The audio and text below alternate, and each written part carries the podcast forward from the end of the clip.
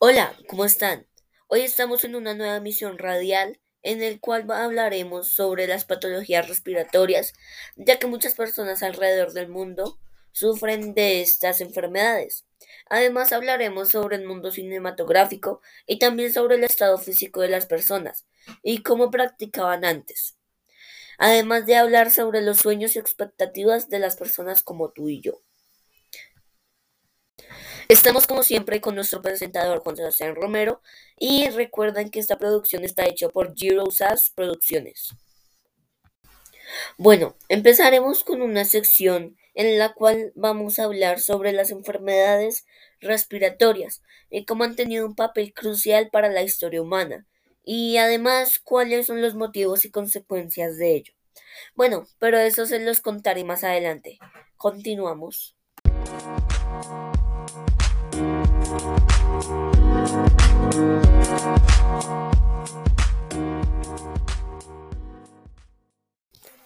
Buenas tardes, ¿cómo están? Hoy vamos a hablar sobre las patologías respiratorias.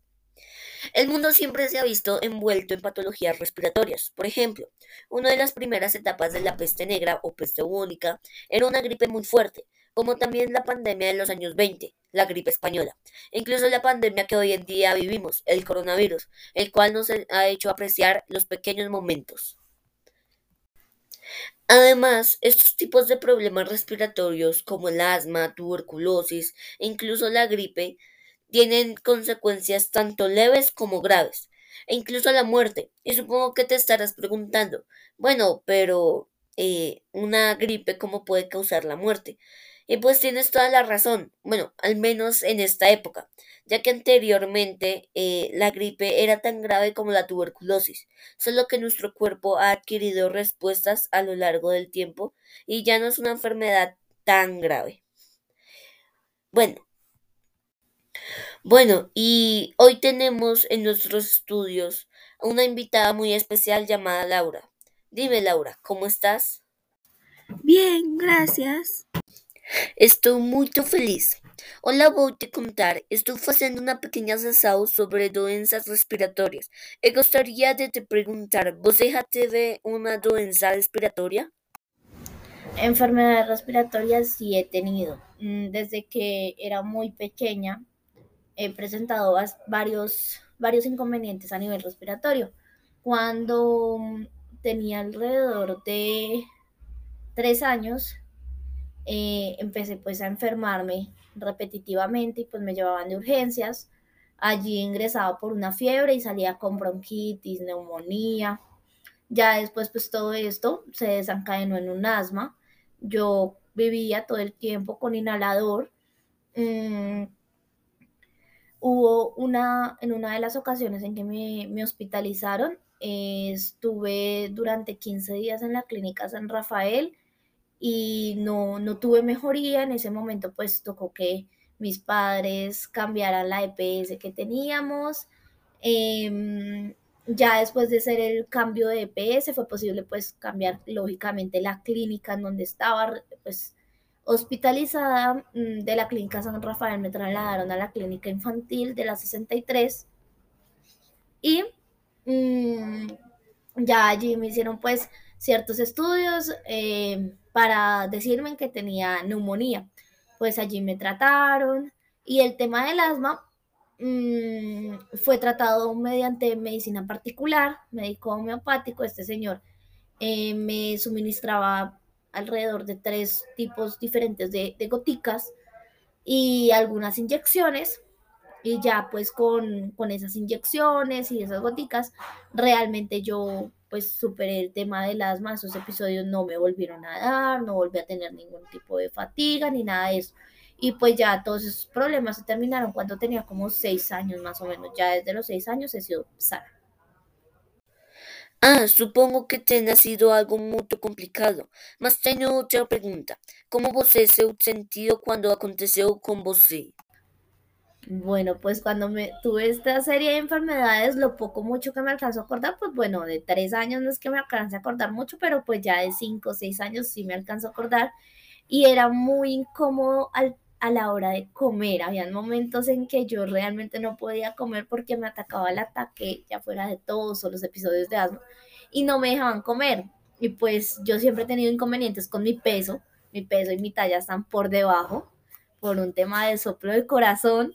Entonces, pues bueno, es, es bastante incómodo, es molesto, también es difícil el tema de que pues uno tenga que estar en un hospital con la familia, la familia viéndolo a uno enfermo, que uno no pueda comer pues, como se debe, eh, el tema de que pues uno siendo pequeño mm, lo chusen por todos lados porque pues yo ya no tenía una vena sin chuzarme, entonces me empezaban a chuzar las plantas de los pies, de las manos y pues ya era, era, era bastante doloroso, incómodo, difícil para mi familia y demás. Entonces, pues básicamente esas fueron las sensaciones o los sentimientos que tenía cuando tuve estas enfermedades. Ah, claro. Supongo que ese tipo de experiencia sea un poco desesperador. Y para finalizar, gustaría de preguntarle a usted cómo está su atención en ese tipo de problemas. Bueno, pues realmente la atención cuando, cuando estuve enferma fue bastante, o sea, pues fue buena y fue mala, porque por, yo nací con un soplo en el corazón, entonces me tuvieron que hacer una cirugía de cierre de CIA y también tuve un inconveniente con el cráneo. O sea, mi cráneo tenía riesgo de no crecer normalmente. Entonces, durante estos dos temas, eh, la EPS que teníamos en ese entonces nos funcionó bastante bien, nos atendió muy bien y demás. Pero cuando ya empecé a presentar los síntomas respiratorios y, pues obviamente las enfermedades respiratorias, Mm, tuvimos el inconveniente en la clínica San Rafael que yo ingresé por una gripa, por una fiebre y pues salí con neumonía, bronquitis y todo esto. Entonces, pues ese fue como el punto en donde dijimos, no, cambiamos de EPS, ahí ya cambiamos a Famisanar y desde el 2004 hemos tenido Famisanar y pues Famisanar sí realmente nos ha brindado un excelente servicio, se puede decir, eh, citas, Mm, hospitalizaciones, cirugías y demás han sido muy, muy óptimas, la verdad. Y ya el tema del, médico particular eh, también pues fue muy bueno, el tratamiento duró alrededor de un año. Eh, las gotas pues no es que fueran muy económicas, pero pues sí eran efectivas. Y ya básicamente ese fue como eh, la experiencia en cuanto a medicina. Muchas gracias, Laura, por brindarnos tu tiempo y tu respuesta. Bueno, con esto terminamos nuestra sección de patologías respiratorias. Queridos oyentes, no se despeguen de su radio, de su teléfono, donde sea que lo estén escuchando, ya que sigue una muy buena e interesante sección. Nos vemos hasta la próxima oportunidad. Adiós.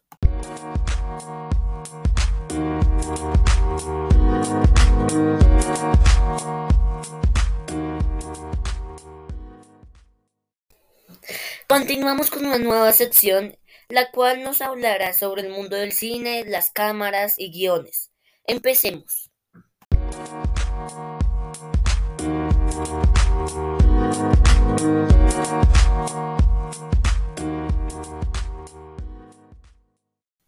Buenos días, ¿cómo están? Hoy estaremos en una sección muy interesante, ya que hablaremos sobre el mundo cinematográfico y para ello entrevistaremos a una persona que nos hablará sobre esto, pero eso lo haremos más adelante, porque primero vamos a hablar sobre la parte técnica como las cámaras y guiones. Empecemos. Bueno, empezaremos dando una pequeña explicación sobre las cámaras y cómo son de importantes en este tipo de industrias.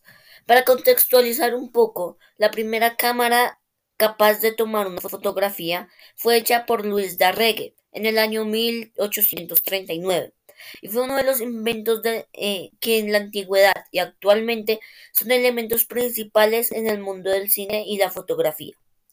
Incluso las mejores cámaras pueden llegar a costar unos 25 mil dólares, o lo que serían 75 millones de pesos colombianos. Seguiremos hablando. Ay, no. Seguiremos hablando sobre el guion y el libreto, el cual es una pieza esencial para darle la trama y la historia a la película, ya que sin este los diálogos y acciones no tendrían ningún sentido. Además, no serían claros ni precisos. Y aunque no lo crean, es muy complicado crear un guion, ya que de este dependerá la trama y la historia de la película. Continuamos con nuestra sección comentándoles que hace unos días hicimos una entrevista en las calles de Bogotá y acá les dejo la entrevista. Hello, what is your name? Hola, buenas tardes. Mi nombre es Consuelo Jiménez. Ok, Consuelo. How are you in this afternoon? Bien, gracias. Well, I will tell you that we are doing a small film section in our JMR, JMR radio program, and I would like to know if we can ask you some questions. Claro, Sebastián. Cuéntame, ¿qué preguntas tienes? Well, since we are talking of, about cinema, I would like to ask, what is your favorite movie? Bueno, hay muchas películas que me gustan, pero tuve la oportunidad de ver una que me cautivó eh, y es Cuarto de Guerra. Oh, wow. It's a movie that smells interesting. And tell me, why do you like this movie? Esta película me pareció espectacular porque tiene un mensaje muy positivo. Eh, habla acerca de lo que Dios quiere en nosotros cuando nos da la oportunidad de tener un hogar. Oh, of course. Which reason you like it so much? And tell me, what is your uh, what is this movie about?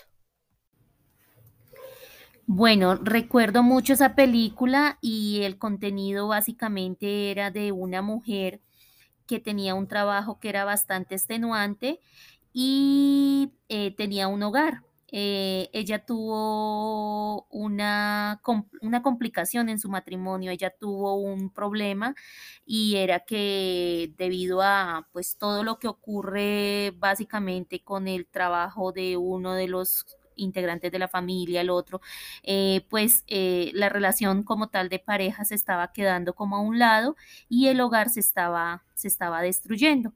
Entonces, em, ella trabaja en un algo como de, de, ella vende casas y en una de esas encontró a una señora con mucha sabiduría y ella le habló sobre lo que Dios podría hacer en su relación y empezó a disipularla de tal manera que ella pudo oír sus consejos, ponerlos en práctica y organizó en su casa un cuarto de oración que fue el que ella llamó cuarto de guerra.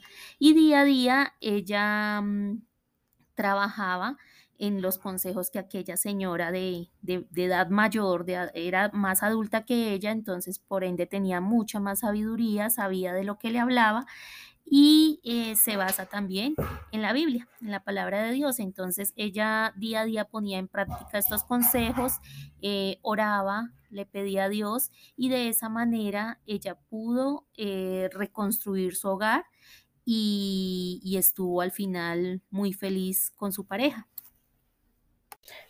Oh, good. Thanks for your time. no, Sebastián, muchas gracias a ti por la oportunidad. Bueno, queridos oyentes, después de esto fuimos al cine a ver mm, la película y buscamos un poco de ella. Aquí les dejo unos datos curiosos de la película y su reseña. Bueno, esta película es muy inspiradora y da un mensaje positivo, lo cual es algo que cautivó a las personas. Su trama es emocionante y siempre estarás al pendiente de qué, de está pasando en la película. Y sabe manejar las emociones de las personas, ya que hay escenas con mucha acción, como otras las cuales no tienen tanta acción. Pero aún, aún en las escenas calmadas, capta la atención de las personas y no deja que te despegues de la pantalla. Eh, bueno, como puntos negativos es que la película trata sobre un tema familiar y aunque en su género, el cual es eh, drama, eh, sí, es cine dramático, es una película muy buena en ese género para las personas que les gusta este género.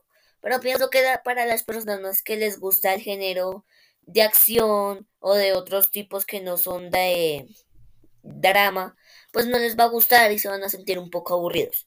Solo creo que ese punto fue el que no le vi tan positivo, pero de todos modos es muy buena película. Bueno, después de esta pequeña reseña, vamos a continuar con los datos curiosos. Empezamos. Como primer dato curioso, es que esta película, eh, cuando se estrenó en Estados Unidos, dos semanas después, era la segunda película más taquillera en este país, lo cual fue un boom, ya que muy pocas películas llegan a ser tan interesantes o tan, no sé, buenas como para llegar a esa cifra en un país tan importante para el cine como es Estados Unidos. Como tercer y último dato, es que esta película fue hecha por los hermanos Kendrick, quienes atribuyeron su éxito a oraciones eh, a Dios. Esto es un, dato curioso, ya que, bueno, pues la película eh, en varias ocasiones menciona a Dios, y pues que ellos atribuyan su éxito, por así decirlo, de la película, eh, lo atribuyan a Dios, es un gesto bonito, en mi opinión. Bueno, queridos oyentes, llegamos al final de nuestra sección, pero no se despeguen de sus dispositivos ya que seguimos con otra sección, la cual también es interesante. Así que, bueno, nos vemos hasta pronto, hasta la próxima oportunidad. Adiós.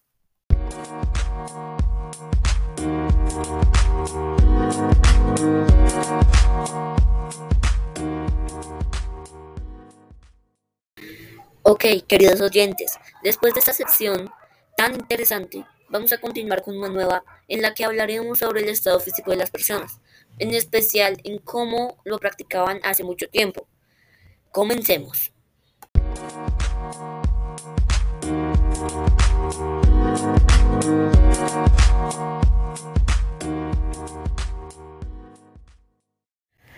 Hola, ¿cómo están? Continuamos con una sección de bienestar y salud, en la que hablaremos sobre cómo practicaban antes el ejercicio físico en las escuelas y por lo que hoy entrevistaremos a una persona que nos contará sobre este tema. Pero empezaremos hablando sobre cómo se practicaba el ejercicio físico hace 500 o 1000 años. Las personas en la antigüedad no practicaban como tal el ejercicio físico. Lo que hacían eran prácticas básicas para la existencia humana, como lo son la, la pesca, para la recolección de alimentos o cargar agua en cubos. Todas estas prácticas contienen un proceso físico en el, cual hace bien a las personas en este tiempo. Además, muchos de los ejercicios modernos que hoy en día hacemos están basados en algo que hacemos diariamente, como por ejemplo los abdominales. Es una repetición seguida de una cosa que hacemos a diario, como es levantarnos de la cama, o las lagartijas, que es una repetición cuando nos levantamos del piso con nuestros brazos. Bueno, vamos a continuar con nuestro invitado especial al que le haremos algunas preguntas. Dicho esto, ¿cómo estás, Consuelo? Muy bien, gracias. Bueno, como estamos hablando sobre cómo practicaban ejercicio antes, así que quisiera preguntarte, ¿cómo eran las clases de educación física en tu tiempo? Bueno, para el tiempo en que yo estudiaba tanto primaria como bachillerato, las clases de educación física eran amenas, eran muy chéveres. Eh, nos divertíamos, hacíamos competencias algunas veces de atletismo, jugábamos baloncesto, fútbol, em, clases de estiramiento, hacíamos varias actividades y eran muy chéveres en ese entonces. Oh, claro. Y cuéntame, ¿cómo eran las prácticas en esas clases? Generalmente nuestras clases iniciaban con calentamientos, eh, estiramiento, eh, ya luego mm, nuestros profesores o mi profesor lo que hacía era mm, llevarnos a, la práctica del deporte que estuviésemos viendo en, ese entonces. Eh, recuerdo mucho las clases de voleibol, en la que estábamos practicando la clase y luego hacíamos mm, como evaluaciones y de esta manera pues también como clasificas clasificatorias para algunos torneos, eh, depende de lo que se, estuviese viendo en ese, en ese momento. Claro, algunas eran diferentes, pero me gustaría saber, en su época, cuántas clases de educación física tenían a la semana. Normalmente teníamos dos a la semana. Muchas gracias, Consuelo, por acompañarnos hoy. Y queridos oyentes, nos vemos en una próxima oportunidad. Hasta luego.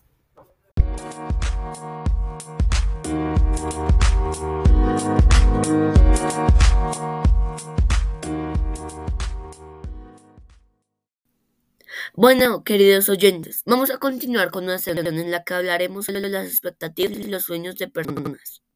Continuamos.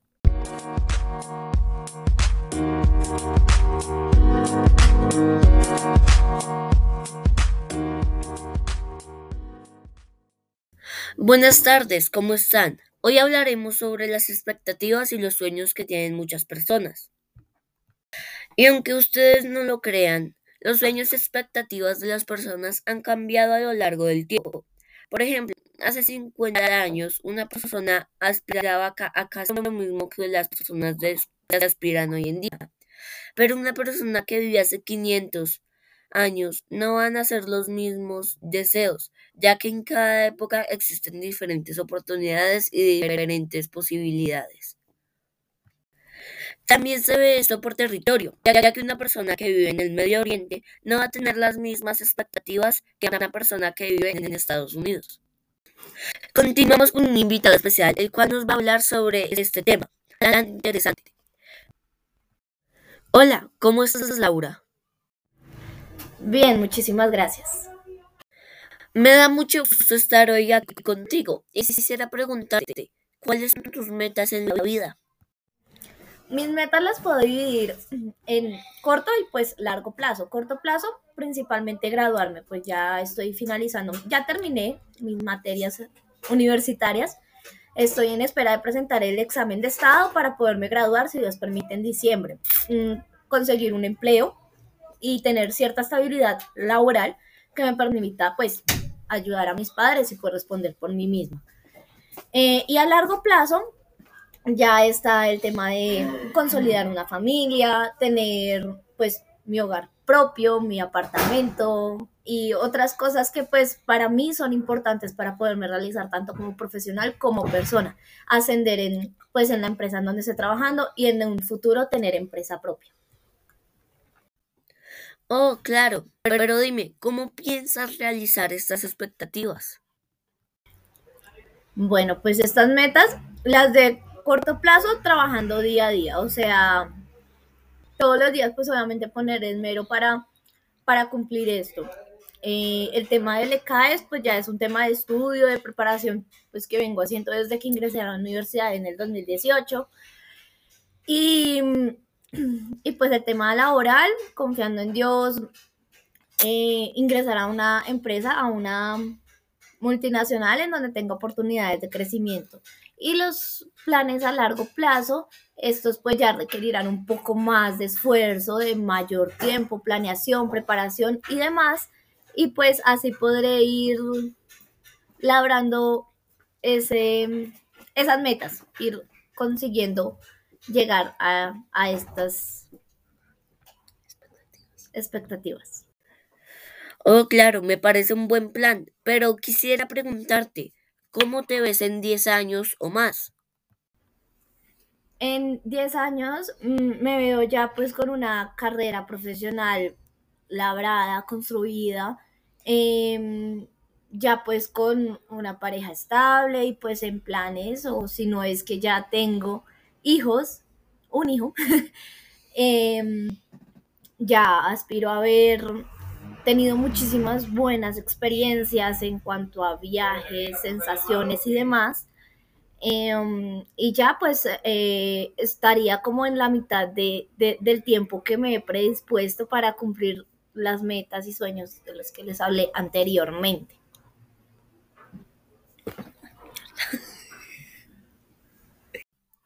Oh, qué bien. Me dio mucho gusto estar contigo en este pequeño espacio eh, en la sección. Y queridos oyentes, nos vemos en una próxima oportunidad. Adiós.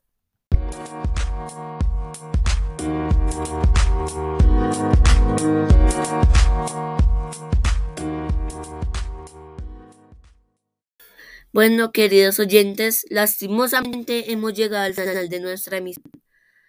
Nos vemos en una próxima oportunidad y en un próximo podcast. Y recuerde, somos Giro Radio. Hasta la próxima.